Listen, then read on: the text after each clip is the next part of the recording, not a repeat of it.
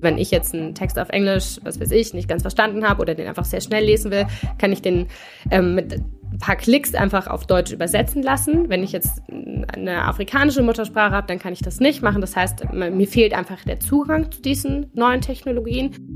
Wenn Forschende dann ähm, afrikanische Sprachdaten im Internet finden, dann stammen die oft aus irgendwelchen Foren oder sozialen Netzwerken, ähm, sind vielleicht fehlerhaft, da fehlen dann ähm, Accents oder sowas, ähm, sind vielleicht Rechtschreibfehler drin. Und das ist halt, das heißt, man hat eine kleine Datenbasis und die ist auch noch relativ schlecht in Anführungszeichen. A language technology that covers your language, like it gives you that's pride to speak about it and to expand it, to share with people. Afrika. 55 Länder. Konstruktiv und differenziert. Das ist der 55 Countries Podcast mit Julian Hilgers. Künstliche Intelligenz ist in unserem Alltag angekommen. Wahrscheinlich nutzt ihr alle Übersetzungsprogramme wie Google Translate oder DeepL oder arbeitet mit ChatGPT. Auf Deutsch funktioniert das ja auch ganz gut, auf Englisch sowieso. Aber wie sieht es mit afrikanischen Sprachen aus?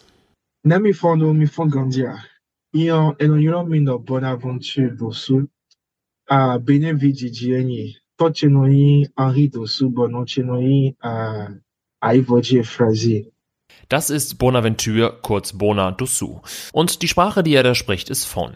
Fon wird in Togo und Benin gesprochen. Aus Benin kommt auch Bona. Und von ist durchaus eine große Sprache, wird von mehr als zwei Millionen Menschen gesprochen, unter anderem auch von Bonas Mutter. Mit ihr konnte sich Bona aber nur schlecht verständigen, denn er sprach in Benin zunächst vor allem die Bildungssprache Französisch, während des Studiums im Ausland dann vor allem Englisch. Doch von wird als Übersetzungssprache bei Google, DeepL oder ChatGPT nicht angeboten. Und so hat Bona selbst an einer Lösung gearbeitet, um besser mit seiner Mutter kommunizieren zu können. Wie die aussieht, hört ihr später in der Folge. Zunächst aber hört ihr ein Interview mit Katja Scherer. Katja ist Journalistin und steckt hinter dem wirklich sehr empfehlenswerten Blog Wirtschaft in Afrika. Sie hat sich zuletzt intensiv mit dieser Lücke von kleineren und vor allem afrikanischen Sprachen in Übersetzungs- und KI-Programmen beschäftigt und mir erzählt, warum das so ein großes Problem ist. Hallo Katja, willkommen bei 55 Countries. Freut mich sehr, dass du dabei bist. Ja, hallo, ich freue mich auch, dass ich dabei sein kann. Vielen Dank. Du hast dich mit afrikanischen Sprachen in KI und Übersetzungsprogrammen beschäftigt. Kannst du mhm. mal als Einstieg erklären, wie verbreitet sind denn diese Sprachen bisher in, in diesem Programm? Also vereinfacht gesagt ähm, kann man, glaube ich, sagen, wenig verbreitet. das ist natürlich immer ein bisschen unterschiedlich von Programm zu Programm. Wenn man sich jetzt mal anschaut, ähm, Google Translate zum Beispiel, da sind jetzt vielleicht so ein gutes Dutzend afrikanische Sprachen vertreten. Ähm, das wird auch ständig erweitert, deswegen ist es jetzt kein fester Wert, sondern die arbeiten auch immer daran, mehr und mehr Sprachen da drauf zu bringen. Aber äh, es sind wirklich wenige Sprachen im Vergleich zu den insgesamt etwa 2000 afrikanischen Sprachen, die es eben gibt. Ähm, und das ist auch bei anderen KI und auch Übersetzungsprogrammen sehr ähnlich. Also ChatGPT zum Beispiel versteht einige afrikanische Sprachen, kann auch antworten, aber es ist jetzt auf jeden Fall nicht so gut wie in Englisch, sondern es ist eher so ein Grundverständnis. Und so ist es eben auch bei vielen anderen ähm, ja, Sprach- und Übersetzungsprogrammen, die man so kennt im westlichen Raum. Du hast es angesprochen, also es ist nicht nur die, die Quantität, sondern auch die Qualität der Übersetzungen. Was ist denn dein Eindruck, warum kommen denn afrikanische Sprachen da bisher zu kurz? Es gibt ja durchaus auch sehr, sehr große afrikanische Sprachen. Ja, absolut. Also auch äh, Sprachen, die man hier gar nicht so kennt, aber die haben oft viele Millionen Sprecher oder mindestens eine Million Sprecher. Ab da sagt man, sind es eigentlich dann große Sprachen, ähm, die weltweit viel gesprochen werden. Ähm, und die kommen trotzdem zu kurz in solchen Programmen. Vielleicht bevor ich auf die Gründe eingehe, noch ein Hinweis. Das betrifft nicht nur afrikanische Sprachen. Also es gibt weltweit rund 7000 Sprachen. Davon werden etwa 400 von mehr als einer Million Menschen gesprochen. Ähm, aber auch das sind jetzt nicht alle Sprachen, die total gut in solchen KI-Programmen vertreten sind. Und das betrifft jetzt eben nicht mhm. nur afrikanische Sprachen, sondern auch wirklich andere Sprachen weltweit. Aber afrikanische Sprachen sind eben ein Teil von diesem Problem. Und die Gründe dafür, da kann man eigentlich zwei große Gründe anführen. Zum einen ist es ja so, dass ähm, KI-Anwendungen immer mit sehr vielen Daten trainiert werden. Und das heißt zum Beispiel im Fall von ChatGPT ist es so, dass ähm, dieser Chatbot vor allem mit ja, englischsprachigen Texten trainiert wird, weil Englisch einfach die meistgesprochene Sprache der Welt ist und dementsprechend auch Englisch am besten beherrscht, am besten ähm, auf Englisch ja, Fragen beantworten kann.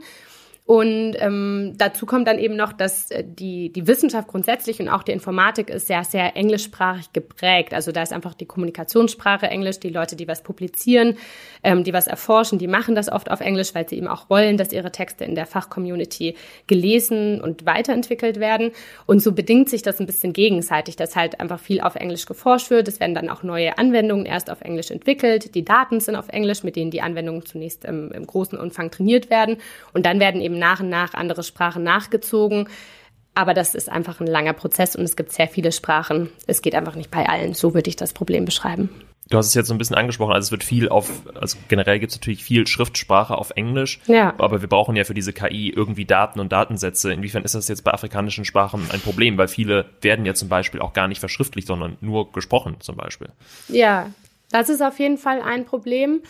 Also ähm, genau wie du sagst, viele afrikanische Sprachen haben eine eher mündliche Tradition. Das heißt, es gibt jetzt wenig ähm, weiß ich nicht, zum Beispiel, was ja theoretisch äh, kann man sich vorstellen, dass dann ähm, solche KI-Anwendungen wie ChatGPT mit irgendwelchen Büchern oder so trainiert werden, die ähm, im Internet frei zugänglich sind. Aber solche Bücher gibt es eben tendenziell eher auf Englisch als auf afrikanischen Sprachen. Ähm, und wenn Forschende dann ähm, afrikanische Sprachdaten im Internet finden, dann stammen die oft aus irgendwelchen Foren oder sozialen Netzwerken, ähm, sind vielleicht fehlerhaft, da fehlen dann ähm, Accents Chance oder sowas, ähm, sind vielleicht Rechtschreibfehler drin und das ist halt, das heißt, man hat eine kleine Datenbasis und die ist auch noch relativ schlecht in Anführungszeichen ähm, und dadurch, ja, können dann natürlich auch die Ergebnisse, die erzielt werden mit diesen Anwendungen, nicht so gut werden. Das ist halt so ein Problem. Ähm, und da muss man aktiv gegensteuern, dass man sich dann eben einfach bemüht, dass man irgendwie diese Datensätze aufbaut, um afrikanische Sprachen besser in KI-Anwendungen zu integrieren.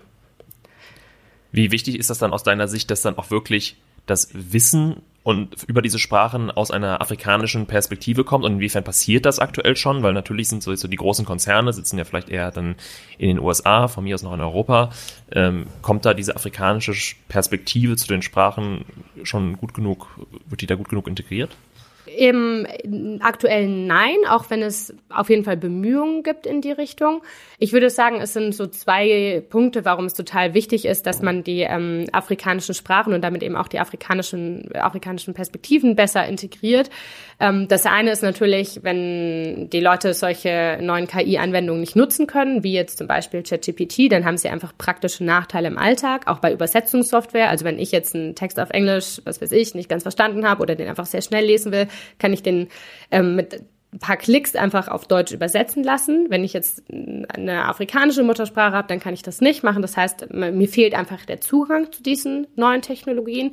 Das ist ein Aspekt, ähm, warum, äh, ja, warum das ausgebaut werden muss, ähm, die, die afrikanischen Sprachen in solchen Anwendungen. Und das andere ist tatsächlich, wenn man sich jetzt vorstellt, ähm, eine Software wie ChatGPT lernt nur von englischsprachigen Texten, ähm, dann kann man sich ja auch vorstellen, es gibt zum Beispiel, ich sag mal, einen afrikanischen Forschenden, der hat auch zur Kolonialisierungsgeschichte geforscht, hat da eine eigene Perspektive, aber sein Text eben nicht auf Englisch, sondern nur in seiner afrikanischen Muttersprache vielleicht veröffentlicht. Und dann findet dieser Text gar nicht Eingang in die Trainingsdaten von ChatGPT. Das heißt, auch ChatGPT erfährt auch nicht das Wissen, was dieser Forschende aufgebaut hat. Und das ist dann natürlich später ein Problem, weil wenn man, weil wenn ChatGPT immer nur das Wissen repliziert, was in den englischsprachigen Texten vorkommt und nicht das, was in den Texten von Muttersprachlern vorkommt, zum Beispiel aus einem afrikanischen Land, die direkt von der Kolonialisierung betroffen waren, dann geht dadurch einfach auch diese Perspektive verloren und das ist einfach äh, historisch betrachtet natürlich, muss man sagen, auch ein großes Problem. Ähm, jetzt hast du dich ja ausführlich äh, auch mit Unternehmen beschäftigt. Was, was gibt's denn da äh, schon auf dem Markt äh, für Lösungen vor Ort, auch auf dem afrikanischen Kontinent? Ja, das Positive muss man wirklich sagen, finde ich, das ist mir bei meiner Recherche sehr stark aufgefallen, dass es wirklich ein großes Bewusstsein und auch Engagement ähm, in den betroffenen Ländern gibt. Ähm, also viele afrikanische Organisationen wollen dieses Problem auch aktiv angehen. Es gibt zum Beispiel eine Organisation, Massakana heißt die, ähm, die ist panafrikanisch tätig und da engagieren sich eben wirklich sehr, sehr viele Leute und versuchen Datensätze aufzubauen in afrikanischen Sprachen ähm, oder eben auch verschiedene äh, KI-Anwendungen gemeinsam gemeinsam zu entwickeln, um dagegen zu steuern. Es gibt dann ähm, neben dieser panafrikanischen Gemeinschaft auch noch verschiedene regionale Gruppierungen. Also zum Beispiel in Kenia und in Ghana gibt es Organisationen, die sich eben speziell mit der Erforschung von afrikanischen Sprachen im KI-Kontext beschäftigen. Es gibt auch ähm, ein Start-up aus Südafrika, Lelapa AI heißt das, das äh, zum Beispiel Sprachmodelle für afrikanische Sprachen entwickelt. Und diese ganzen Organisationen, die ich gerade angesprochen habe, die sind auch sehr gut vernetzt mit der afrikanischen Diaspora. Da gibt es auch wirklich sehr viel Wissen, was dann quasi von außen, aus Europa oder den USA zurück nach ähm, äh, zurück nach Afrika in die einzelnen Länder gebracht wird. Und das ist auf jeden Fall, finde ich, eine sehr positive Entwicklung, wo auch aktiv versucht wird, ähm, diesen Problemen oder diesen Herausforderungen entgegenzusteuern. Prima, Katja. Dankeschön für diesen Einblick. Danke für deine Zeit. Ja, vielen Dank. Ich habe mich sehr gefreut, das hier wiedergeben zu dürfen. So viel von Katja Scherer. Infos zu ihr und ihrem Blog Wirtschaft in Afrika findet ihr in der Folgenbeschreibung. Ich finde, sie hat da einen wirklich spannenden Punkt angesprochen. Wenn afrikanische Sprachen in Übersetzungs- und KI-Programmen fehlen, dann ist das nicht nur ein Problem für die Menschen, die diese Sprachen sprechen, weil sie von der Anwendung ausgeschlossen werden, sondern auch für alle anderen, weil ihre Perspektiven in dieser Sprache zu wichtigen Themen möglicherweise verloren gehen. So sieht das auch Bona Dussou, von dem ich euch am Anfang der Folge erzählt habe. Bona promoviert inzwischen in Kanada und arbeitet unter anderem für Lelapa AI, das südafrikanische Startup, das auch Katja angesprochen hat. Und für Bona ist diese Implementierung afrikanischer Sprachen noch aus einem anderen Grund wichtig. You can think of why like someone speaking Fon like me or someone speaking like Igbo or someone speaking uh is Zulu or something like that, why wouldn't have the same advantage, right? So it's more actually, I would say it's not just important, it's a little bit crucial, right? And as we are mentioning earlier, it has a lot to do with culture promotion. You know, a language technology that covers your language, like it gives you that pride to speak about it and to expand it, to share with people. Das Ganze hat also auch eine kulturelle Dimension. Und Bona sieht da durchaus einen Fortschritt. Google oder auch Facebooks Mutterkonzern Meta beispielsweise wollen immer mehr Sprachen in ihre Dienste integrieren. Aus Sicht von Bona ist da auch ein riesiger Markt. Everyone then has an iPhone for instance, so everyone uses Siri.